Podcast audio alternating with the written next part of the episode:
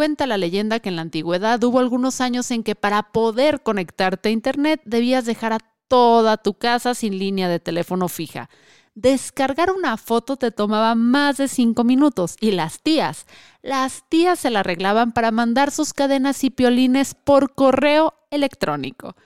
Una de estas cadenas contaba la historia de una secretaria que olvidó poner un cero en un documento de arquitectura y por culpa de esa distracción el edificio se terminó cayendo.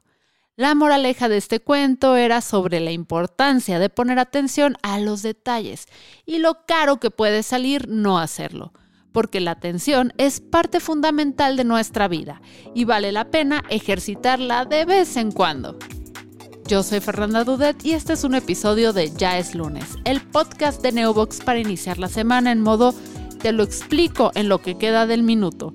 Y el día de hoy hablaremos de atención, videos cortos, el Internet actual y si de verdad las generaciones que siguen no podrán concentrarse en nada que no venga en la pantalla de su celular. Este es parte de la pequeña serie de episodios de Ya es lunes que me gusta nombrar Soy adicto al celular y no sé qué app usar para dejar de serlo, donde hablamos de cómo dejar de lado el aparato, cómo desintoxicarse de las redes sociales y cómo hacerle para mejorar tu productividad.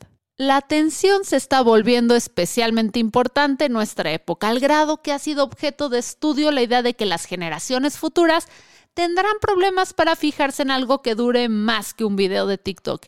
Y eso podría ser el final del mundo como lo conocemos una perspectiva un poco catastrófica, pero como dice el dicho que acabo de inventar, si los nerds lo están estudiando es porque algo está pasando. Vayamos por partes. Primero delimitemos qué es la atención. Para eso hablamos con Guillermo Vega, neuropsicólogo y psicólogo clínico especialista en adolescentes. La atención es como cualquier otro comportamiento. Es nuestra capacidad para darle relevancia a un tipo de estimulación que está en nuestro entorno. Cuando nosotros decimos que prestamos atención, lo que en realidad estamos haciendo es darle em, una prioridad elevada a una persona que está hablando, algo que estamos viendo, algo que estamos leyendo, etc. En resumen, gracias a la atención es que podemos diferenciar una naranja de una toronja o podemos confirmar que no somos un robot seleccionando las imágenes que contienen un semáforo. En teoría, también nos podría ayudar a diferenciar el cilantro del perejil, pero eso, eso aún no es humanamente posible.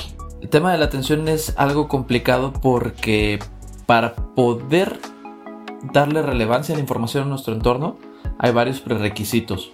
Hay que desarrollar algunas habilidades de sensopercepción, hay que desarrollar competencias de lenguaje, hay que discriminar algunos mm, criterios de comportamiento en el entorno y hay diferentes tipos de atención que se van vinculando para realizar aquello que llamamos prestar atención. Entonces, en función de la manera en la que se conceptualizan estos prerequisitos, se habla de diferentes modelos. Em, hay quien habla, por ejemplo, de la atención empezando desde el nivel de alerta. Hay quien habla de la atención empezando desde la orientación a cambios en el entorno. Hay quien habla de atención pasiva contra atención activa. Entonces, depende mucho del modelo hay diferentes maneras de entender el proceso de atención. El cerebro tiene circuitos especializados para hacer diferentes funciones y en esta ocasión nos interesa el área llamada prefrontal, que se encuentra a la altura de la frente y que nos ayuda a procesar todo lo que está pasando a nuestro alrededor. Por ejemplo, en el súper nos sirve para poder controlar el carrito visco, tener un ojo en tu hijo y otro en el precio jitomate bola. Todo mientras tarareas la canción de Taylor Swift que se escucha de fondo. Hablando de las tareas que podemos realizar y procesar al mismo tiempo, al igual que Alicia Villarreal, todos tenemos un límite. Este depende de cada persona, pero en general se debilita entre más sentidos estén involucrados. La vista, el tacto, el oído o los opuestos hay muchos elementos que pueden afectar eh, el funcionamiento de la atención, tanto a favor como en contra. Algunos prerequisitos como la estabilidad del cuerpo, cuestiones relacionadas a lo metabólico, la alimentación, etc. Eh, factores emocionales, por ejemplo. Cuando uno se siente motivado, tal vez tenga más eh, facilidad para concentrarse en algunas cosas relacionadas a puntos de gratificación. Cuando uno se encuentra en un estado emocional adverso, es mucho más difícil concentrarse en actividades de vida cotidiana porque nuestra atención está en aquello que nos hace sentir mal. Aunque el vínculo entre el trastorno de déficit de atención e hiperactividad y el tiempo frente a la pantalla es discutible, recientes investigaciones sugieren que el tipo de video cortos y de ritmo rápido que los niños y niñas consumen hoy en día son, en parte, los culpables de que les cueste participar en actividades a largo plazo. Sin embargo, para los niños y niñas no parece ser un problema, en primera porque aún son inocentes y no saben que las redes sociales son manejadas por empresas de ética cuestionable, y en segundo lugar porque la manera en que ellos consumen sus redes sociales es diferente a cómo lo hacemos nosotros. La generación del, ay, a mí eso no me dolía antes. Lo que pasa con nosotros a nivel comercial, eh, con nuestros clientes, lo primero es la selección del medio, eh, dependiendo de la historia que debe de contar. Entonces, así podemos tener un cliente que no tiene una historia que contar, que solamente quiere vender y su, su paradigma es, oye, yo, quiero cerrar ventas desde lo digital. Y ahí lo ves al pobre en TikTok haciendo bailecitos y todo cuando está en un medio que no tiene el objetivo de cerrar ventas de esa forma, ¿no? Construye experiencias, construye otro tipo de, por ejemplo, brand awareness, etcétera. Tiene otros objetivos. Entonces, el primer punto es la selección de los medios y la segunda, sobre el, tiempo de estos, también tiene mucho que ver qué, qué tipo de audiencias encuentras ahí. Eh, las personas, generalmente adultos de cierta generación, están acostumbradas a, pues fueron los que eh, eh, experimentaron el long play, por ejemplo, la música. Entonces, es bien difícil que puedan captar una fracción de una historia así tan cortita, ¿no? Porque no son, no son medios en los cuales ellos ya tienen esta experiencia o, lo han vivido. Sin embargo, los públicos más jóvenes, si hemos visto que también tienen una, una atención que ya saben inmediatamente captar el mensaje, la narrativa y luego pues swipe, ¿no? Y se va.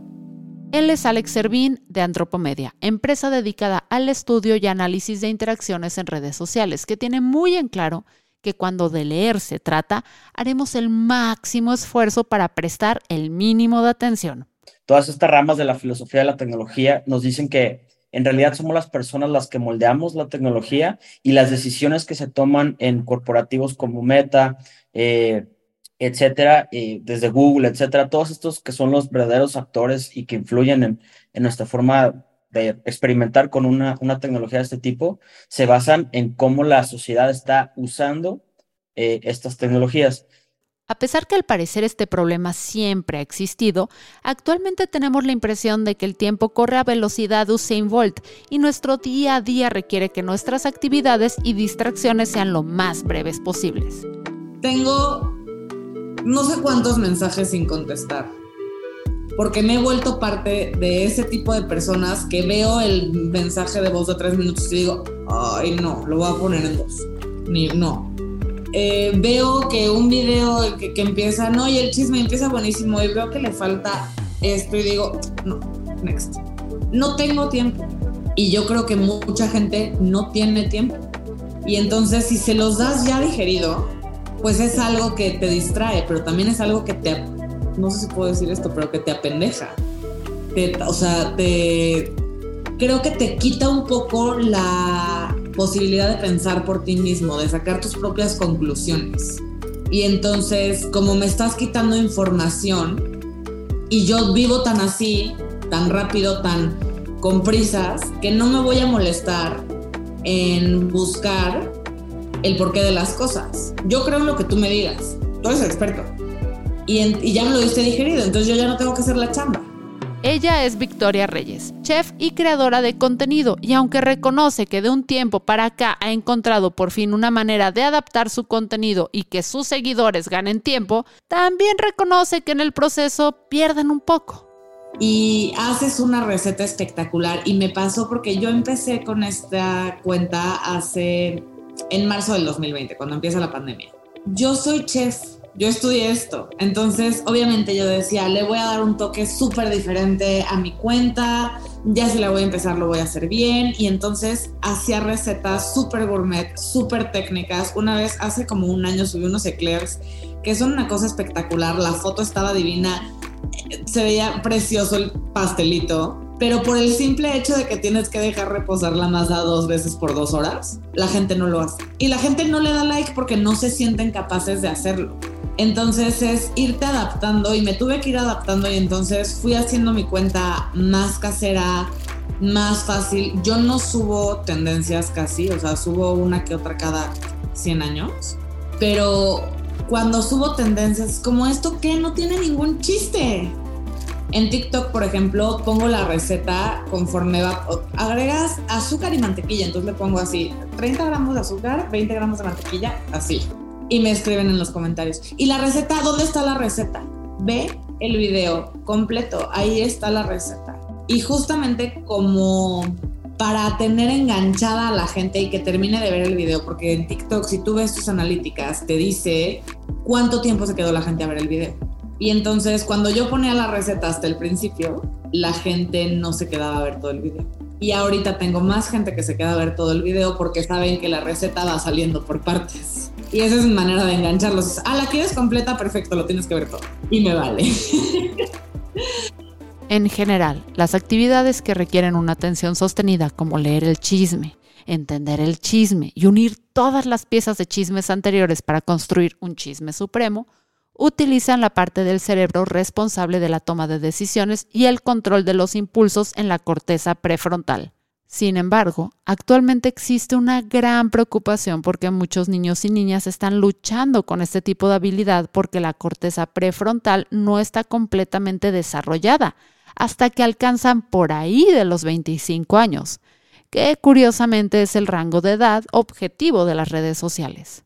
Esto explica en parte el por qué cuando sale una red social nueva, siempre es más complicado que las personas de mayor edad le entren y mejor se esperan a que Facebook copie el formato, porque cuando cambia la onda, la onda que tienes ya no es la onda y la onda de onda te parece muy mala onda. Yo creo que uno de los grandes aciertos de las tecnologías actuales es agilizar el, modelo de, predicción y de reacción de los algoritmos, haciéndoles súper eficientes. Eh, y eso es algo que está maravilloso por las tecnologías que emplean, aprenden rapidísimo y son como perritos, pues o sea, así les pones un estímulo y, bueno, pues aprenden rápido que si cuando tienen el estímulo, tal cual, ¿no? TikTok me parece el caso mejor de todos los, los actuales porque es un algoritmo sumamente ágil, es un algoritmo muy bien hecho, súper cerrado, eso es una caja negra, es muy difícil eh, pues apreciarlo, eh, cómo, cómo trabaja. Sin embargo, eh, la parte negativa tiene que ver con esto que en antropología digital se llaman las culturas algorítmicas. Y esto gira en función de cómo ahora es posible tener una identidad algorítmica que piensa por mí y que me dice qué contenido yo debería estar consultando. Eh, y no necesariamente cuadra, o sea, no necesariamente es lo que me conviene, pero sí es lo que me mantiene enganchado. Y eso de las culturas algorítmicas, por ejemplo, el caso de Netflix es, yo creo que lo tenemos muy, muy vigente, que te recomienda ciertas películas, no con base en si eres hombre, este, edad, etcétera, no los demográficos, eso ya quedó súper atrás se fija en tu comportamiento, en cómo interaccionas con otros contenidos y sobre eso se gestan las culturas algorítmicas, que eso sí me parece un aspecto negativo. Entonces, los niños no se están entrenando para mantener periodos de atención sostenida en la etapa que más lo necesitan. Están interactuando en redes sociales que se alimentan de su comportamiento y les están dando contenido cada vez más breve. Por eso, todo apunta a que este círculo vicioso hará que las personas que actualmente tienen menos de 24 años van a haber atrofiado su capacidad de la atención. Para siempre. Ah, ah, ah. Hay estudios que dicen que el uso excesivo de los smartphones modifica eh, nuestra capacidad para prestar atención, reduce los tiempos de concentración y digamos que nos orienta más a utilizar atención pasiva o como lo llaman en, la literatura, atención bottom-up. No solo los consumidores de redes sociales se ven afectados por este tipo de contenidos. Los mismos creadores que no están acostumbrados al formato corto pueden batallarle, tanto con el número de seguidores como en los alcances de sus colaboraciones. He trabajado con muchas marcas y muchas veces te dicen, entre más corto mejor hubo un supermercado que no voy a decir nombres, pero un supermercado que para el 14 de febrero este año fue una colaboración que eran tres recetas, que era como una cena completa, una cena romántica o para tus amigas, o, pero era una cena completa, un menú completo. Y tenía que meter en el video el recorrido por el supermercado de cómo iba agarrando las cosas y las tres recetas en un video de un minuto. No podía durar más, porque además era para Instagram, que Reels no te deja hacer videos de más de un minuto. Y fue un, cuando me dijeron eso es, a ver, ok, yo entiendo que no quieres pagar tres videos diferentes, porque realmente yo como creadora de contenido sé perfectamente que las series funcionan y que las series hacen viral al primer video, al segundo video y el tercero igual y no tanto, pero también le va muy bien. Entonces yo le decía, es que hagan una serie, o sea, sí, sí te cuesta más caro pagarme tres videos que pagarme un video, pero no, el guion que me están dando no va a enganchar a la gente. No, no, no, y entonces tienes que hacer, y entonces acabas haciendo un trabajo mediocre con recetas demasiado fáciles otra parte del problema es que presentar información súper condensada en formatos cortos incrementa el riesgo de dejar de lado datos igual de importantes para la comprensión del tema. Pues mira, al principio era complicado porque además Instagram no me dejaba hacer reels. Hace un año yo decía, ¿por qué todo el mundo puede hacer reels y yo nada más? No me deja. O sea, hice todo, eh, todos los trucos que te puedas imaginar, no me dejaba y empecé a editar mis historias, el proceso de mis historias, porque yo subí el proceso de las recetas a mis historias. Y cuando empecé lo subía como, vamos a agregar, y les daba toda la información, ¿eh? o sea, íbamos a agregar una taza de sal porque hace esta función y tal, tal, tal, y no sé qué, y siempre prueba, y siempre, o sea, como que le metía toda esa parte. Y yo veía que la gente nada más no, como que no lo pelaba. Entonces dije, ok, tengo que hacer chiquita la información. Entonces, en vez de que sean 20 historias mías explicando la receta y tardarme en, uy, no, bueno, lo que sale del horno, entonces ya no subí lo, el resto de la historia y ya cuando sale del horno el pastel, pues le sigues, pero entonces la gente ya perdió el interés. Y era, ok, en esto condensar la información en cuatro historias máximo. Esto tiene que durar un minuto. Entonces empiezo a editar los procesos de cocina como si fueran reels sin poder hacer reels, entonces lo subí a mi historia. Y entonces esto y no sé qué, y el voiceover. Yo me acuerdo al principio que decía, ¿cómo le hace la gente? Porque no se les ve el aire. O sea, yo que soy platicadora y explicaba todo y, y, y era como, y agregas, o sea, en vez de agregar, agregas una cucharada de pimienta cayena, media cucharadita de perejil, no, era, agregas pimienta cayena, perejil, sal, pimienta, y es en friega. Y al final, les, les dejo las, las cantidades al final, porque no te puedo ir diciendo, y entonces agregas 300 gramos, me quita tiempo. Decir las cantidades me quita tiempo. Entonces, saqué las cantidades, saqué la explicación y al grano. Es buscar algo que, que enganche a la gente de primera frase, los primeros 5 segundos del video, y de ahí te arrancas con la receta y en esos primeros cinco segundos del video enseñas el resultado y te enseño a hacerlo y venga, vámonos, le vas a aventar tal, tal, tal, tal, tal, tal, tal, tal, tal, tal, tal, lo metes al horno, uy, vámonos, ya salió. Y así te queda, delicioso. Si te gusta, dale like.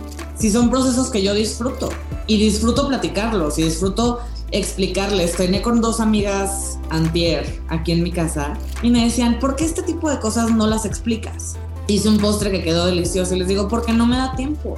O sea, no me cabe explicar en un minuto por qué lleva esta cantidad de azúcar, esta, este postre, porque ayuda a inhibir el crecimiento del gluten, porque ayuda todo, o sea, todo lo que hace el azúcar químicamente en un postre, no lo puedo explicar porque es mucho. Y a la gente no le interesa ir a la escuela de cocina, si no, pues serían chefs todos, ¿no? Les interesa cocinar rico en sus casas para sus familias, y eso sí lo entiendo no se quieren aventar toda la explicación porque no les interesa, porque viven todos de volada. Y todo es, a ver, bueno, lo veo rápido y a ver, compro los ingredientes y ya, entonces como ella lo hizo tan rápido, yo lo puedo hacer igual de rápido. Se me hace que esa es la mentalidad. Es, ella lo hace tan rápido que yo también puedo. Y hace que se vea tan fácil que yo también puedo. Y aunque hay medidas desarrolladas por las mismas redes sociales, estas se pueden quedar cortas. En TikTok ya puedes hacer videos de tres minutos. Nunca he hecho un video de tres minutos porque yo sé que la gente no lo va a ver. Y sí podría hacer un video muchísimo más estético, muchísimo mejor editado, con mejores tiempos, con una mejor explicación en tres minutos que en un minuto totalmente. Pero la gente no lo va a ver. Entonces, ¿para qué hago un video de tres minutos súper bien editado, súper estético, súper bien explicado del porqué de todas las cosas y de por qué no le pueden poner media taza de azúcar en vez de una taza de azúcar? Pero no lo hago porque no lo van a ver. Entonces me espero a que en los comentarios pregunten, Oye, pero entonces le puedo poner media taza de azúcar porque es que tiene muchísima azúcar. O sea, sí, tiene, un, tiene una, una función química el azúcar, no es nada más para endulzar tu pastel. Pero todo ese tipo de cosas, pues no las puedo explicar en video porque la gente no lo escucha. Afortunadamente no todo está perdido. Igual que como recuperaste la fuerza en las piernas para levantarte de tu cama después de dos años de home office, con esfuerzo y práctica podemos recuperar procesos como la memoria, la imaginación y la atención. Creo que el problema por sí mismo no son los videos de TikTok o la, mm, tendencia a buscar puntos de entretenimiento que sean breves, sino que el asunto problemático es el uso excesivo de la tecnología. El que haya videos cortos, que duren 30 segundos, que cambiemos eh, cada 10, 20 segundos de algo que nos está llamando la atención, no es algo que nos va a representar un problema por sí mismo.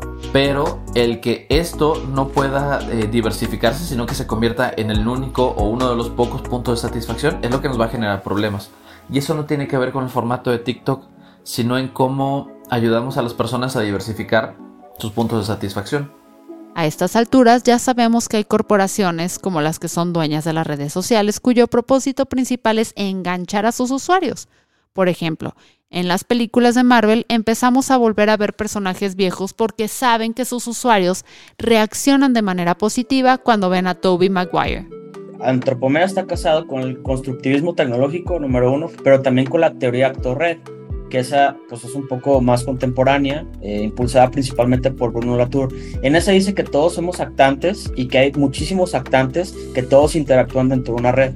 Entonces, está bien interesante como, por ejemplo, Eloy Caloc, que es uno de mis profesores, eh, dice, bueno, Facebook es una plataforma de significados, es una plataforma eh, en la cual la sociedad se apropia de ellos para diferentes usos. Puede ser que tengas tu, tu marketplace ahí, que vendas en Facebook, etcétera, pero también es una empresa y tiene fines comerciales.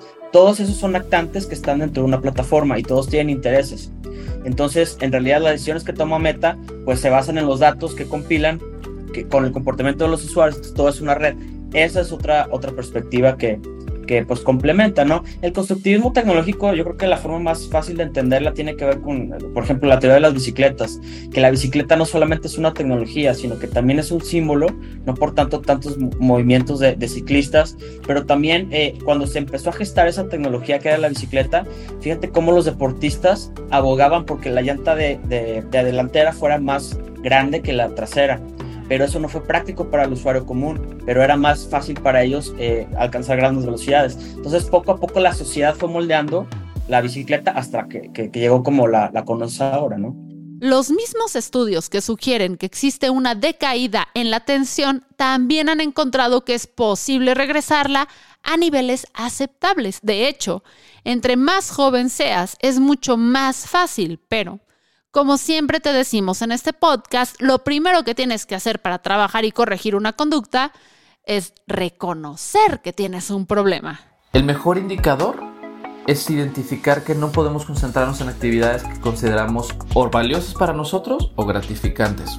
Usualmente las personas cuando empiezan a experimentar problemas de atención, que hay varios, no es solo el déficit de atención el único problema de atención que existe, eh, empieza a manifestar algo que llamamos susceptibilidad a la interferencia. Es decir, todo el tiempo parece que está cambiando eh, la prioridad a cambios en el entorno o eh, a procesos internos como pensamientos, ideas recurrentes, etc.